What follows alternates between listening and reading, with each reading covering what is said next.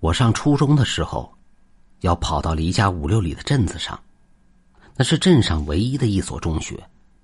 那时候的学校条件比较差，宿舍也不够用，分给我们班的几个床位都留给了更远的同学。我每天上学来回都是骑自行车。那时候晚上有夜自习，放学的时候天都已经黑了。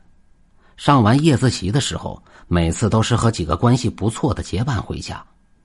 这样一路也不会觉得无聊，更不会害怕。那天上夜自习时，班长到老师那里告我自习课上捣乱。放学以后，我被班主任叫到办公室里，好一通教育。后来等我从班主任那里出来的时候，原先经常结伴回家的几个同学，此时早已经没有了踪影。骑着自行车离开学校，刚刚骑了没有一里路，自行车竟然断了链子。只好推着往家走，途经刘庄的时候，村子里已是一片漆黑。那个时候也没有个路灯，偶尔会有一两家的灯还亮着。过了刘庄就离我们村不远了，大概有不到一公里的距离。出了刘庄就是一个十字路口，路的另一边是一望无际的麦田，麦田东北方向有一大块空出来的地方，那儿是一片坟地。路上没有行人，原本天上那半个月亮也被飘出来的一片云给遮挡住了。此时周围陷入了一片漆黑，只有我一个人独自推着自行车，走在这条回村的路上。为了给自己壮胆，我唱了两句歌。后来觉得自己唱歌也不是那块料，算了，咱就吹口哨吧。转而我又开始吹起了口哨。走着走着。前面出现了一个人影。终于有一个可以结伴的人了，我想着便推着自行车跑着追赶前面的那个人影。相距不远了，看的也慢慢变得清楚。一身白衣，大长辫子垂在腰间，应该是个年轻的女子。这里离自己村子不远了，应该和我是同村的吧？哎，前面那是谁呀？你等一下！我推着自行车边跑边喊。前面那人没有答应我，那人似乎没有听见一样，头也不回的继续走着。哦，对了，人家是个姑娘，我一个小伙子，又是大晚上的，人家怕是觉得不方便。我这样想着，也就没有再吱声，一直在他身后跟着。快到村口拐弯处的时候，在我前面的那个白影一眨眼的功夫就不见了，路边则有一片荒芜的坟地。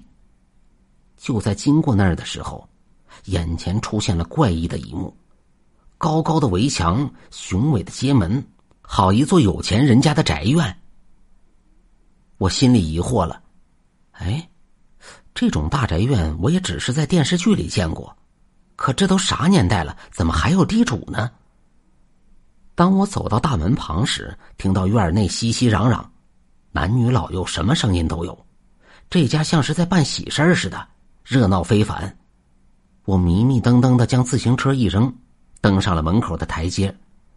这是谁家呀？这么红火？呃，进去瞧瞧。走到门前，刚准备抬腿往院子里迈的时候，一阵寒气从门里边直接透了出来，夹杂着一股说不清的怪味儿。这时我不由打了一个哆嗦，同时发现这宅子的大门是黑色的，我猛的一下就清醒了。回忆起爷爷给我讲过的鬼故事，一般只有阴宅的大门才涂黑漆。想到这儿，我赶紧就退了回来。而此时，我被自己刚才扔掉的自行车给绊倒了。当我爬起来去扶自行车的时候，眼睛余光里的大宅子瞬间就没了。仔细一看，前面是一大片坟地。啥时候下路进了坟地了？我推着自行车重新上了大路。可是令我奇怪的是，走了那么长的时间，这里怎么还是在刘庄那个十字路口？过了很长时间，我终于平安的回到家里了。爷爷正坐在屋子里抽着旱烟，等着我回家后锁大门。我把刚才所见的怪事跟爷爷细细的叙述了一遍。爷爷装满一锅烟，点上，猛抽了两口，说：“我的天哪！”幸亏你没进去，以前那刘庄有个地主，一家子就埋在那里，都说那里是块风水宝地呀。哎呀，你这孩子是遇到鬼打墙了吧？不行，明天我得找人去给你拾掇拾掇，以免以后再遇到。